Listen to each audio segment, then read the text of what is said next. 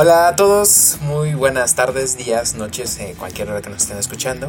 Estamos aquí en nuestro tercer episodio de Un Cuarto Podcast.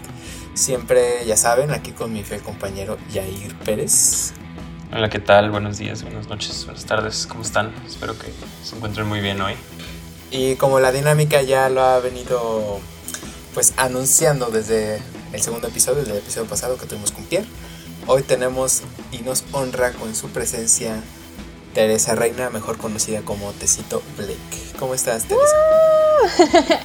muy bien, estoy muy bien, gracias. ¿Ustedes cómo están? Muchas gracias por invitarme. Ah, es un gusto que estés aquí con nosotros. En otro, en otro proyecto más.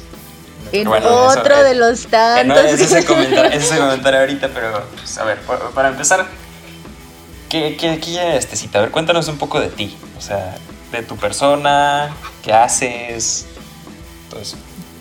pues bueno, yo soy Tecito.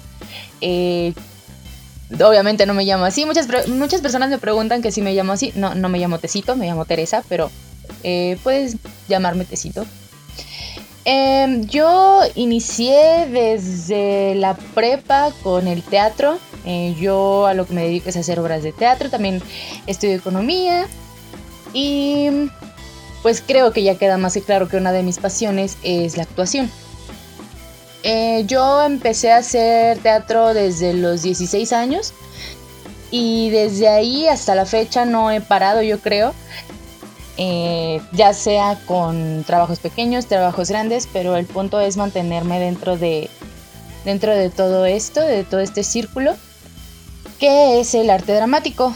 También yo creo que cuando los conocí, yo tenía 20 años, creo, 19, 20, tenía, tenía 19. Fue en 2017 que me enteré de su existencia. sí, ya, hace, ya hace tres años, de hecho. No manches, ya, ya, ya pesa la edad, ya pesa. Exacto, tres es más grande que, que nosotros. Y ahora tengo más, tengo más edad de la que ella tenía cuando nos conoció, entonces ya, ya, ya se ven los años. Este, sí, eh, nos conocemos de una, de una forma extraña de una forma muy extraña. Bueno, si recordarán por ahí incompletos nuestra grandiosa este, capacidad fílmica para filmar incompletos. Pues dentro de, ese proyecto, a la que había ganado el casting que ya habíamos mencionado en, ese momento fue Dayana Castillo, una, también una gran amiga que conocimos pues, también justamente por el casting. Entonces, eh, Tecito interpreta a la que es Alicia, el personaje de Alicia, pero no siempre había sido la, opción para interpretar a ese personaje. Entonces, la primera persona que iba a interpretar a Alicia, que iba a ser Juliana, Niño, eh, pues por diversos problemas, ya las habíamos contado, pues no pudo estar. Y fue ahí donde apareció Tecito. Yo le dije a Dayana oye, pues nos falta una actriz y nos había dicho tres días antes de grabar, ¿no conoces a alguien que pueda hacer esto, esto, esto, esto? Le dijo, sí, tengo a alguien perfecto. Y ya me pasó, le contó a Tecito, me pasó su contacto. Y ya empezamos a platicar y pues Teresa, sin conocernos de nada previamente, llegó a, a grabar. Antes de grabación, se sentó ah. y nos volteó a ver a todos como de chale, ¿quiénes son todos ustedes? ¿Qué me van a hacer? ustedes también van a estar, ¿verdad? Ay, qué padre. La verdad, yo no sabía quién era el director en primer lugar. Yo dije, ah, bueno, yo me imaginaba que era una persona ya grande. Y cuando me dijo Diana, yo dije, pues no estoy haciendo nada, este, estoy de vacaciones, así que sí, sí puedo, sí puedo hacerlo. Y ya cuando me dijeron, que te tocan dos vatos menores que tú. y yo, ay, ay, creo que me equivoqué. Pero ya cuando, sí, cuando llegué fue como de, a ver qué está pasando. Y pues nada, o sea, la verdad me, me sorprendió. Sin embargo, creo que yo todavía no conocía de lo que eran capaces de llegar estos muchachos y creo que se esfuerzan mucho, se esfuerzan bastante diría yo. Y pues qué padre, qué padre trabajar con personas así, que quieren salir adelante y que siguen sus sueños. Yo creo que eso es algo muy, muy chido. Pero yo en ese entonces no lo sabía. Cabe mencionar que no es el único proyecto en el que has trabajado con nosotros. Porque creo que tú ah. tienes la reputación, si se puede decir de alguna manera, de ser como nuestro conejillo de indias en, esto de los proyectos. Nuestro conejillo de indias. Yo no lo diría así. No, no, o sea, es una forma de ponerlo, pero a lo que me refiero es que, pues, Es como de chale, pues aquí ponemos atecito. Solo si por un tiempo. Que es extraño que el primer proyecto en el que ella participó fue el último que se ha estrenado. Pero pues ella sale en Condenado, que pues Condenado pues es el, el básicamente también es incompleto, es una parte de incompletos, entonces pues ahí fue su estreno, luego salió en el video musical de Ray Bonnell, salió también su voz en, como testimonio en El Miedo Real, eh, también fue modelo en Máscara de Color, actriz principal en Mediodía de Mierda. Ay, ha estado ahí, ha estado creo ahí. Que creo que no se me escapa ninguno, pero pues. No, creo que no. Pero bueno, o sea, para todo el repertorio que tenemos, ha participado en una gran mayoría, se puede decir. Entonces, sí es una persona que ha estado con nosotros a lo largo de este viaje. Cabe mencionar Así que es. también hemos tenido también nuestros altibajos. Porque, Ay, pues, sí. A ver, Tecito. ¿Cuál A de, ver. de todos tus, estos proyectos en los que has participado, cuál es el que más te ha gustado estar, el que más te interesaste, en el que más dices que, Mm. ah, este es mi... este no me Pero- gustó, este sí me gustó, este aquí. ¿Qué dirías? Mi, mi favorito fue. Yo creo. Bueno, está entre el video de Ray Bonnell y Mediodía. Porque fue en el que más. No sé, por decirlo así, más segura me sentí. Que dije, ah, ok. O sea, creo que una cosa es estar este, frente a un público, hacer teatro y otra totalmente diferente eh, ante una cámara. Sí, Es- porque son es, lo- cosas es total- justo lo que te iba a preguntar, o sea, porque antes, o sea, para cuando estábamos haciendo incompletos tú no tenías experiencia grabando cortos o así, ¿no? O sea, simplemente Exacto. era teatro. Tampoco es como si Exacto, o sea, nosotros yo- tanta experiencia grabándolos, pero... Exactamente. Entonces, pues sí, todos estuvimos aprendiendo y, y sí, o sea, al principio me daba mucha, no sé, me daba muchos nervios porque sí es una cosa totalmente diferente y no tienes que hacer lo mismo, obviamente, tienes que hacer cosas totalmente diferentes a como las haces en el escenario y creo que eso fue lo que dije, ay, y creo que por esa razón Incompletos no es de mis favoritos. Sin embargo, es el que más cariño le tengo, yo creo. Pero de mis favoritos, Sí. Mediodía y Ray Bonnell. Esos sí fueron Sí, mis... bueno, incompletos es, es raro porque sabemos todos que no es nuestro mejor trabajo, creo que, que, que de nadie. Pero le tenemos Todos gran cariño por... aceptamos. Todos aceptamos claro- eso, pero de todas Claro maneras que se le sí, quiere. no, mi compañero, mi compañero Pierre no se lució en incompletos. Yo creo que, pues sí, eh, le aplaudo su, su actuación también. Nos aventamos bastante, o sea, la verdad, pensándolo. Y se, se aventó bastante trabajo Pierre, porque sí, sí, sí tuvo Le una entró a gran todo, le entró a todo. Sí, sí, sí. De hecho, yo en un principio pensaba que el que andaba ahí era Pierre, pero ya después dije, no, no, claro que no, es Juanjo. Vete con Juanjo, hazle caso a Juanjo. Y así. Sí, sí. Em, y ya no, no sé si lo comentamos. Ajá.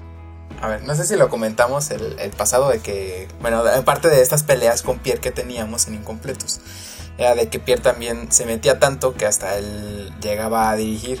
Entonces estaba extraño porque oficialmente los directores éramos eh, Jair y yo, pero pues Ajá. luego tener un tercero y luego estos...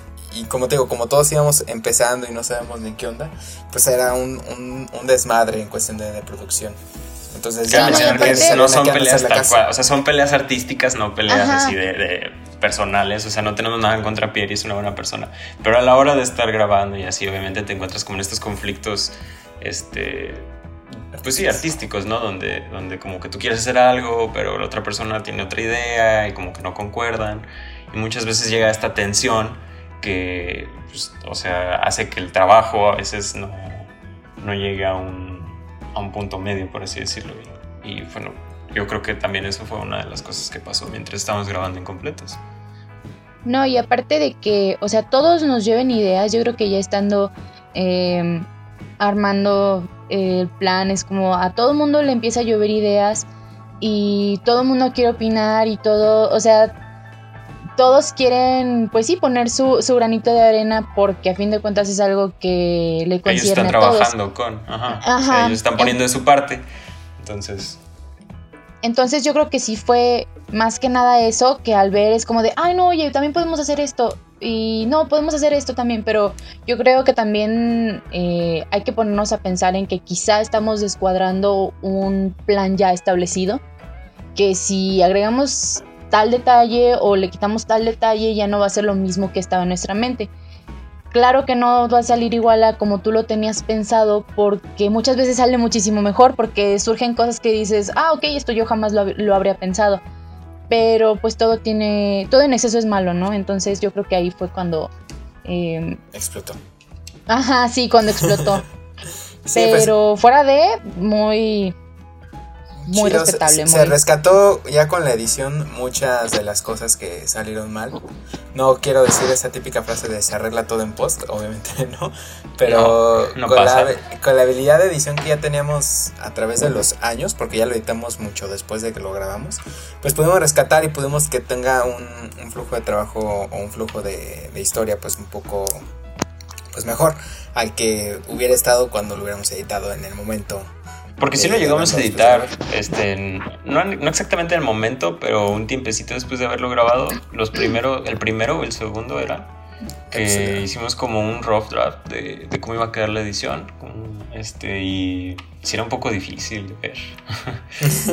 era, un poco, era un poco difícil de procesar, pero sí, se fue rescatando con, con el tiempo. Aparte, eh, volviendo a lo que dice Teresa, pues sí, en el medio cinematográfico siempre se dice que hay como tres guiones, ¿no? El que tú escribes al, inicio desde tu mente, el que se está haciendo mientras lo estás grabando y luego el que se hace en la postproducción. Entonces, el, el primero, que es el que tú escribiste en un principio, pues no se parece, o bueno, no es prácticamente calcado al, al que termina siendo el producto final.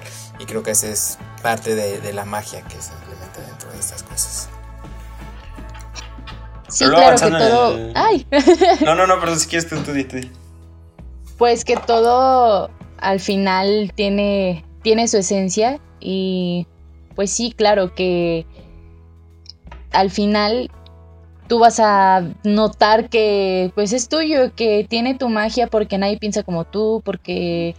Mm, porque todos, es eso, porque todos pensamos diferente, ¿no? Entonces creo que ese es el, eso es lo, cool, pero pues también no, no excedernos en eso, no abusar de esa, de esa libertad de expresión y de Por eso muchachos creen arte. Tienes. Por eso creen arte y hagan cosas, atrévanse, porque la verdad es que el pago, aunque no sea monetario, o sea, muchas veces es más importante la autosatisfacción de haber completado un trabajo. creo que es más padre que este, los pues, que te paguen por algo que al fin y al cabo uno a veces considera como un hobby, como es nuestro caso. Aunque bueno, ya el dinero podrá venir después. Disfruten lo que hacen, porque pues sí, si lo disfrutas creo que jamás va a ser trabajo, nunca te va a costar. Y a lo mejor y sí vas a enfrentarte a retos, pero pues a fin de cuentas lo estás disfrutando y hasta el estrés lo disfrutas. Que bueno, hablando del dinero, bueno, después yo quería hablar de nuestro primer trabajo pagado, que fue el video musical. O sea, y, cómo fue también grabar un poquito, nada más hablar un poquito de cómo fue grabar este, este video, porque tampoco fue, digamos que la cosa más suave. ¿Y qué te pareció, Teresita? ¿Cómo crees que estuvo esto de grabar el video musical para la banda? Ay, a mí me gustó muchísimo. Me gustó bastante porque, pues ya había mencionado que me, costaba, me costaba hablar ante la cámara, pero yo creo que ese video lo disfruté bastante, disfruté grabarlo. Obviamente no estaba al 100 físicamente por, porque me enfermé en ese entonces, y sí me sentía, me dolía bastante, me dolía muchísimo lo que, eh, lo que sentía físicamente. Pero en la cuestión emocional me ayudó bastante, me, me liberé mucho. Em, y pues no sé, el hecho de que estás construyendo una, una historia y que muchas personas dicen, ah, o sea, muchas personas se imaginan de que hoy van a terminar juntos si no han visto el video de Rebonel. Neta, véanlo, igual Rebonel es una banda muy chida. Y todos imaginaban que, eh, no sé, se imaginaban una cosa y después fue una totalmente diferente. Entonces, también eso me gustó muchísimo. Mi primera paga, eh, sentí muy bonito, o sea, mi primera paga respecto a grabar, mm, sentí muy, muy padre porque dices, wow, o sea, lo que estoy haciendo está rindiendo fruto en todos los aspectos. Y en el que rinde frutos primero es en la cuestión, en la cuestión personal. Pero ya de que estás recibiendo un sueldo por hacer algo que te gusta, dices, wow, quisiera dedicarme esto toda mi vida. Pero eh, sí, yo creo que esa fue mi, mi satisfacción. Y no tanto el dinero, fíjate. Yo creo que fue más el el que mis amigos me apoyaran bastante, eh, que dijeran, ay, em, vean el video donde sale Tecito, eh, escuchen a la banda, estás apoyando eh, a una banda emergente y a un artista emergente que yo digo, wow, qué, qué cool sentir el apoyo de las personas cercanas a ti y pues me quedo con eso, me quedo con eso más que el sueldo porque a fin de cuentas es lo que te llena más. Sí, pues aparte pues no es que digas un gran sueldo, ¿verdad? pero, no, pues, pero... Ah, pero de poquito, de poquito fue, se, siente padre. Y luego ya llegando al último Siempre... que mediodía, que, que a mí me sigue sorprendiendo que siga como gustando tanto, o sea, ya pasando, ¿cuánto va de eso? ¿Dos años casi? Eh, Dos años. Año y medio. Noviembre, del 18. Año y medio, ajá, año y medio. Año y medio.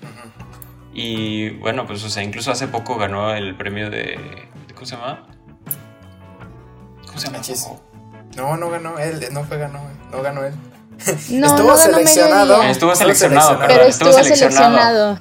En el festival 1855. Ándale, 1855. Que ha estado, mediodía, ha estado en, en, el Eteria, que fue donde se estrenó, que es el festival de, de ahí de la universidad, que fue donde hicimos el curso para crear este. En un festival, el Toltecayotl del año pasado, en un festival de Guanajuato que se llama Corto Cinema y pues los primeros laureles como tal oficiales que fue en el cine en corto de aquí de San Luis. Pero pues... Así es. a lo que me refería. Y, o sea, a mí me sigue sorprendiendo porque al principio no pensé que fuera a llegar así como a, tanto. Fíjate que yo sí. yo, yo sí. No sé por qué, pero sentía que era algo totalmente diferente a lo que había grabado con ustedes antes y... Y no sé, sí lo, lo sentí a lo mejor y no en esa magnitud, pero dije, wow, algo muy bueno va a salir de esto. Que bueno, ahí hay, historias curiosas de, la grabación de ese... sí, que, mientras, mientras, lo estábamos grabando, Teresa sí me estaba odiando mucho. Recuerdo ah, el último día que grabamos eso. Ah, bueno, pero eso era por situaciones escolares. Ajá, exacto. Este como si era un deadline oficial porque sí teníamos que entregarlo, porque era un curso de cine y todo eso, sí teníamos que entregar una fecha en específico. y pues justamente se juntaban los parciales y todo ese pedo. Y fue ah, cuando Teresa también tenía un parcial, tenía que estudiar y pues ese día no estudió porque también teníamos que grabar y ya fue. ¿Y reprobaste? ¿Esa clase? ¿La pasaste? ¿Quién yo? ¿Yo quién? ¿Yo? Ah, sí, creo que sí lo pasé. A ver, estaba en... Es que ya no me acuerdo, estaba en quinto semestre. Sí, en quinto semestre. Sí, sí, pasé todo. Ahí está. Entonces fue un... Nos ganamos todos. No, y aparte se venía la boda de mi hermana y tenía que todavía planear algunas cosas y fue como, bueno, yo no planear nada, sino que comprar algunas cosas que necesitaba y fue de, ah, ¿cuándo voy a hacer eso? Y ya me empecé a, me empecé a estresar mucho, pero pues a fin de cuentas todo sale. mientras le dediques el tiempo suficiente. Moraleja, pues siempre, siempre hay cosas que nos retrasan en las grabaciones y siempre, siempre hay un medio día de mierda. Porque también nosotros en el día del estreno también tuvimos nuestro propio día de mierda. Este, es, es una historia. justamente la mitad del día justamente fue la culera. Sí, o sea, fue, fue un evento muy trágico, diría yo. Y creo que no nada más nos gustó a nosotros.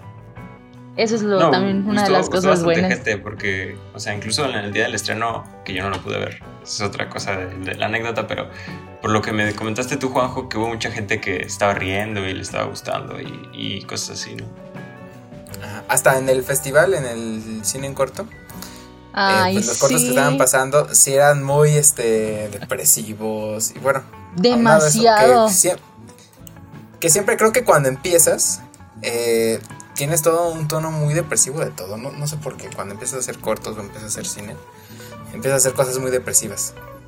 No, entiendo por qué. pero... También radica en que, bueno, eso ya es más a, a nivel, ya no tanto de cortos, sino a nivel personal, que en tu entorno yo creo que es más fácil que una persona llore a que una persona ría.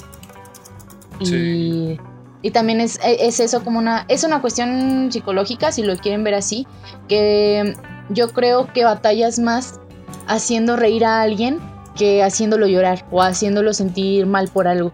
Y creo que también por ahí va, porque pues sí, esos cortos, me acuerdo ese, ese día que pues sí, te hacían sentir triste porque a lo mejor y no lo, tú sientes cosas no en tal magnitud, pero ves el corto y, te, y reflejas esa parte triste de ti.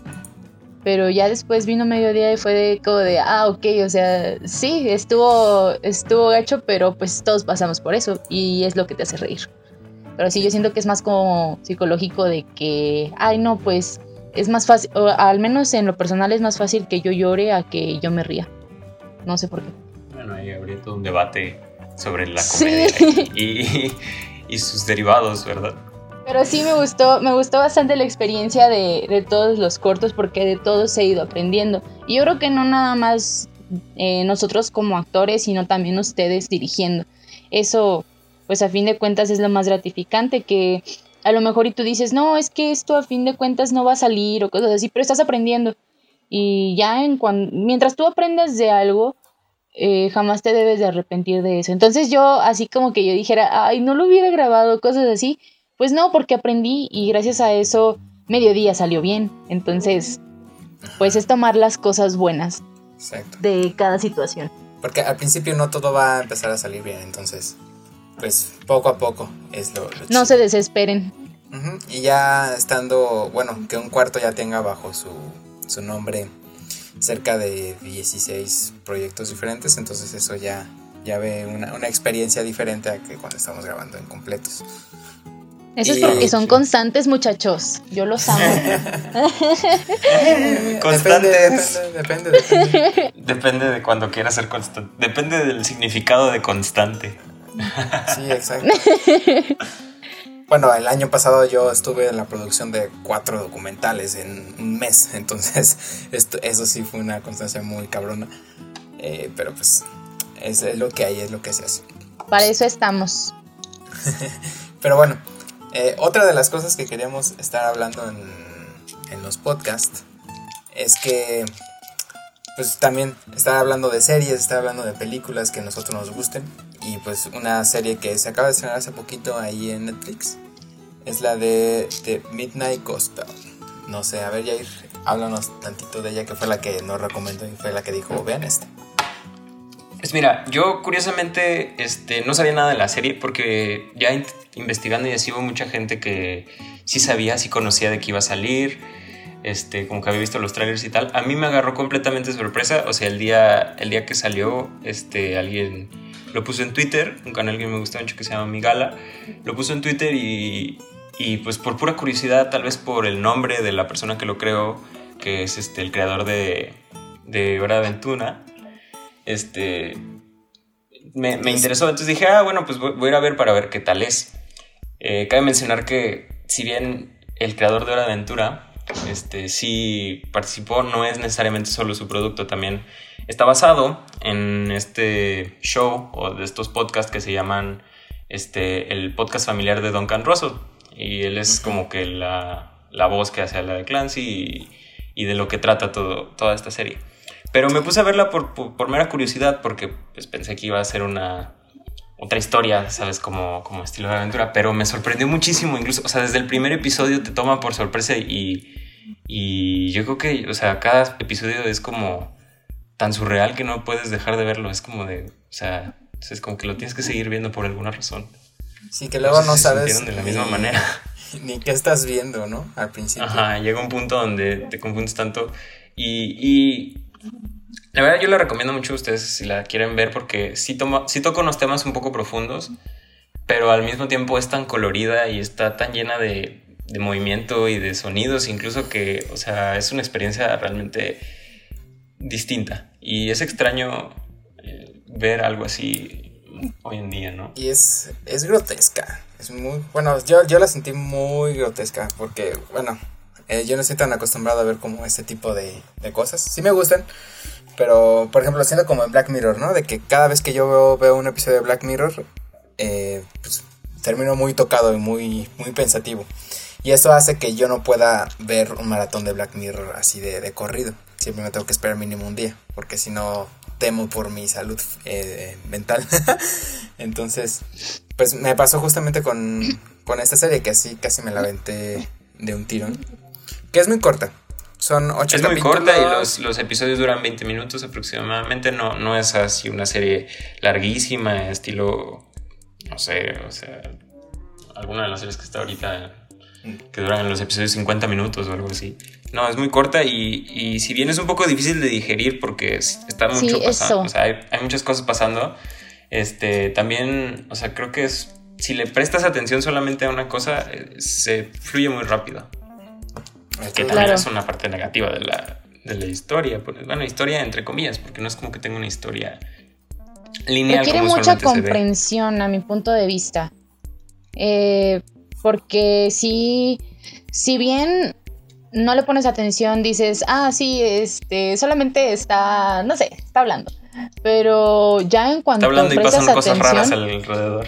Ajá, la comprendes, vas comprendiendo, yo creo que eh, desde lo más simple hasta lo más complejo, que en realidad no siento que haya nada complejo en, esa serie. Y, y, sí, fíjate, ahorita que lo, que lo decías que es el mismo creador de Hora de Aventura, dije, ay, pues con razón le, le encontré parecido. A mí, personalmente, no me gusta Hora de Aventura porque yo una de las cosas que les he comentado antes es que no, yo no soy tan yo no tengo como esa capacidad de echarme una serie de corrido o echarme cosas así de corrido. Sin embargo, es una serie que Midnight Gospel es una serie que que te deja, que sí, que te deja pensando, que te deja reflexionando acerca de lo que estás viviendo y muchas cosas que ni siquiera prestas atención, que pasas por la vida inerte y eso te hace comprenderlo más. Sí, porque si hay unos episodios donde, o sea, si bien todos los episodios tienen una temática y los personajes hablan, por decir, de un tema en específico, este, así hay unos episodios que son un poco difíciles de comprender a veces y, tienes que prestar un poquito extra atención. Y uno de los que más me costó, por decir, fue, por ejemplo, no sé si se acuerdan el de la cárcel, que es como este, como este, este escape sisifeano de, de, que esta persona está en la cárcel y mientras él trata de escapar, tienen el pájaro y Duncan tienen como esta plática existencialista y cada vez que se moría el personaje tenía como que este, como este sueño súper extraño y, y, a veces sí, es tan, o sea, pasan tantas cosas que es difícil, pero si de verdad le pones atención y escuchas lo que está pasando y, y lo relacionas con lo que dibujan a veces, puede ser... Eh, o sea, te pone a reflexionar muchas veces. Creo que es algo muy padre que no muchas veces ocurre. Sí, porque no, está relacionado estrictamente lo que estás viendo con lo que estás escuchando. De hecho, hablan mucho. Por eso es tan, a veces es tan difícil de como de procesar tanto lo que estás viendo como lo que estás escuchando. Porque si fuera una sola cosa está más fácil, ¿no? Pero como son cosas totalmente diferentes y son sí, cosas diferentes, pues lo tardas más en procesar. Yo personalmente, pues yo siempre veo las series en, inglés, ¿no? Pero por esto mismo, por tratar de, estar procesando el texto que estoy leyendo, procesar de qué está hablando, luego procesar la imagen, pues sí me, me, costó mucho y ya luego mejor decidí verla en español. Pero, pues incluso aún así, es muy extraña. Aunque creo que no hemos explicado realmente de qué trata. Es difícil de decir de qué trata, pero vamos, a intentarlo. Básicamente, como ya comenté, este, esta serie está creada por este, un comediante llamado Duncan Russell, que básicamente él tiene un programa donde habla sobre filosofía, este, religión, sobre cuestiones filológicas, etc. ¿no? Entonces esta serie básicamente son extractos de su podcast, el, show familiar de, de Duncan Russell, y después este, se animan, pero la conversación como tal que se está tomando a cabo son con gente real, con, no sé, expertos en magia o cosas así, que, tienen algún, algún trasfondo este, de alguna rama filológica y, y, ya después se le anima. Por eso muchas veces es difícil como que agarrar el hilo de lo que está pasando visualmente a lo que está pasando este, o lo que se está hablando, porque no está, no está hecha para los visuales, sino al revés, los visuales están hechos para lo que está pasando. Entonces, o lo que se está diciendo. Entonces, este, sí es, o sea, trata de temas extraños y al mismo tiempo están pasando cosas extrañas, pero sí tiene una pequeña narrativa que lo lleva, que es la vida, la vida normal de Clancy, que es el personaje principal, este, pero realmente no tiene tampoco tanta historia. Y básicamente trata de un personaje que se llama Clancy, que tiene en su posición como una máquina de simular multiversos. Y él puede un simulador espacial. Ajá. Entonces él puede simular como mm, conciencia y, cosas así. Entonces él entra a diferentes mundos y platica con los seres que viven en ese mundo y de ahí salen estos Spacecast, como le dicen en el programa, que básicamente son eh, extractos de los podcasts que tiene Duncan. Y pues de ahí sale todo lo surreal que es eh, la serie en general. Sí, todo. Desde el primer hasta el último capítulo es muy surrealista. Muy, muy surrealista. Ajá. Y de hecho, pues sí, investigando, pues todos estos invitados, pues sí fueron personas reales, como dice Jair. Que está basado en las entrevistas, pero realmente no son las entrevistas completas, obviamente sí las... No, son extractos, son, son, son, como pedacitos. Pero pues sí es muy extraño. Incluso en el último episodio sale, realmente es la mamá de... Bueno, en el último episodio se supone que Clancy entrevista a su mamá y realmente la que tiene la voz de la mamá es la misma mamá de Duncan Trussell, hablando con el personaje que hace también Duncan Trussell. Entonces también es una analogía bien extraña, ¿no? de cómo el mismo que le está dando voz también le está hablando a la mamá, a su propia mamá, y el personaje es lo mismo. Incluso la misma mamá le llega a decir Duncan cuando creo que en ningún pedazo de la serie le dicen como tal Duncan a Clancy. Entonces sí es más como una plática súper directa con eso.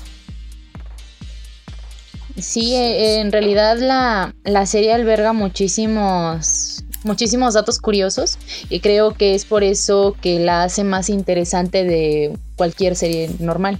Que claro, si te pones a, analizar a fondo una serie te darás cuenta que tiene muchísimos datos curiosos. Sin embargo, esta llama la atención porque creo que no es algo que, que veamos diario. Y muchas veces estás, no sé, viendo televisión, viendo algunas cosas que no te proporcionan nada. Sin embargo, yo siento que esta serie es eh, una de, de, esas pocas que te pueden proporcionar algo a tu vida y si no lo proporcionan, por lo menos lo estás pensando. Ajá, exacto. Aparte de que, bueno, yo la estaba viendo y sí estaba muy tocado y sí me llegué como a deprimir un poquito. No tenía ganas de hacer nada ayer, pero nada, nada, nada, que fue ayer justamente que la vi. Y, y me dormí bastante. Y en esas eh, cuestiones de que me volví a despertar fue cuando la, la seguía viendo y así. Pero, eh, bueno, el episodio que más como me dejó tocado, o, si puede decir incómodo, creo que fue el segundo, donde pasan muchas cosas. ¿Está en la fábrica? ¿Está en la fábrica? en la fábrica, la fábrica de carne. Entonces sí, fue, fue extraño.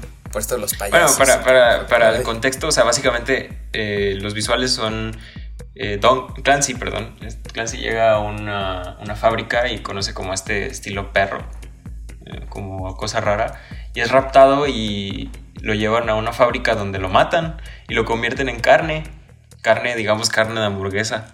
Pero mientras todo esto pasa, este, este perro y, y, Clancy tienen como esta plática profunda sobre lo que significa la muerte y cómo a veces hay que aceptarla y, y que es parte de, ¿no? y cómo hay que llegar como a términos con ella. Entonces sí, llega a ser un poco bizarra, este, como este, como esta dualidad, ¿no?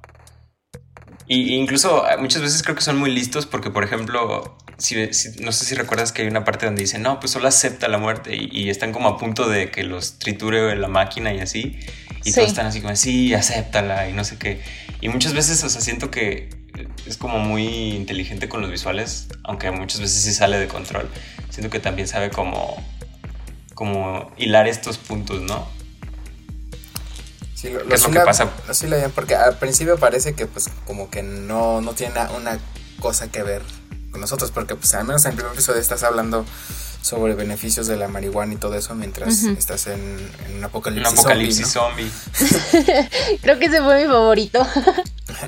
sí, la verdad es que como es el primero te agarra. pariendo, güey. Sí. Sí. Está súper, súper bizarro, súper extraño. La verdad es que todos los episodios sí tienen como este sentido muy surreal.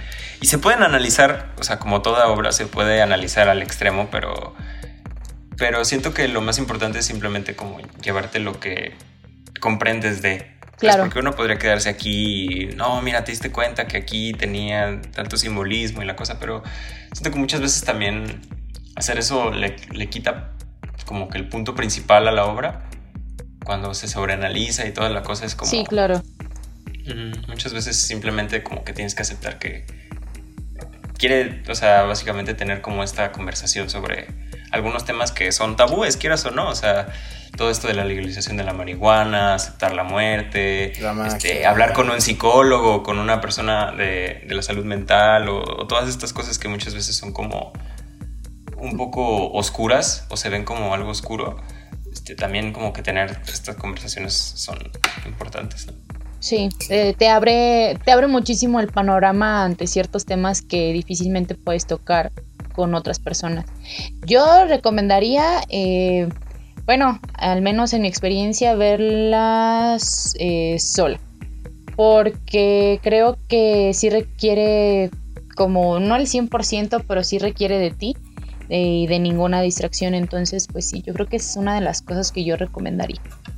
Sí, porque no, es una que te vayas a juntar con tus amigos y vamos a ver O con el novio de que vamos a, vamos a verla y, y, pues no, la verdad creo que no funciona así. Sí, sí, está súper extraño. Y luego comentarla. O sea, sí te sirve comentarla después con alguien, pero no verla como al mismo tiempo porque, no sé, es raro. Se pierde mucha información. Yo diría que se perdería mucho la información. Y, y, quieras o no, y a mí no me gusta decirlo tanto, pero porque yo no creo que el arte sea tan subjetivo. Pero es cierto que sí te llevas algo como tuyo propio, ¿no? Una enseñanza que solo es tuya. Entonces a veces eh, en el arte yo supongo, considero que es bueno como eh, debatir estas ideas, este, estas enseñanzas que te quedas con y, ver qué se construye de eso, ¿no? Que creo que es lo más importante que, podemos hacer en estos, después de ver estas cosas en general. Así sí, aparte es muy personal. Pero bueno, nuestro tiempo se ha acabado, amiguitos. Fue un placer estar hablando con ustedes otra vez con Jair y de nuevo aquí con, con Tecito. Con, Teresita que estaba aquí con nosotros. Muchas gracias a ustedes uh. por invitarme, los amo muchísimo y a ver cuándo hacemos algo otra vez, de nuevo. Que se, vienen, se siguen viniendo proyectos y se sigue viniendo el, el festejo del tercer año de un cuarto que realmente va a ser online. Bueno, más bien va a ser mediante publicaciones. Eh, ya tengo listo que va a ser material inédito, inédito nunca antes visto, de, un cuarto de cada una de las producciones. Entonces por ahí tengo unas fotillos, unas cosas que pues nunca salieron como a la luz y creo que... Los nudes de todos los actores. Hay uno, hay uno de cada uno, ahí tenemos uno de cada uno, lo tenemos clasificado y los vamos a vender, van a estar en, eh, disponibles en nuestra página, vayan a la página de... Sí, visiten nuestra página, bueno, su página, es que yo ya me siento tan parte de ellos porque creo que han sido años de convivencia y, no sé cómo pagárselos, muchachos. Los quiero mucho, los TQM. Ah, oh, qué bonito. Pero bueno. Entonces, estén atentos porque ya se están preparando cosas una vez salgamos de esta contingencia. Se, se vienen cosas chidas y se siguen viendo más y más cosas próximamente. Y esperemos que esto no acabe muy pronto. Pero bueno amigos, por el momento, por hoy, sí, sí se acabó. Entonces, pues, nos, nos despedimos ustedes. Muchas gracias por estar escuchándonos en este tercer episodio del podcast. Esperemos que también que el podcast siga, siga teniendo episodios y pues el siguiente también nos esperará un, un gran invitado y, y, otra gran recomendación de alguna movie o alguna serie que por ahí tengamos. ¿Algo que quieras añadirte, Teresa? Pues síganme en mis redes sociales, ¿no? síganme. No, si quieres, si quieres. No, no, no, pues eh, nada, me gustó mucho estar aquí platicando con ustedes. Es una muy buena idea su podcast. Yo creo que pues no es, muy difícil dar el primer paso así tengas mucha experiencia en algunas otras cosas. Entonces, qué padre, qué padre que lo estén haciendo. Y pues nada, les deseo todo el éxito del mundo. Y sigan en mis redes sociales. Tecito Blake.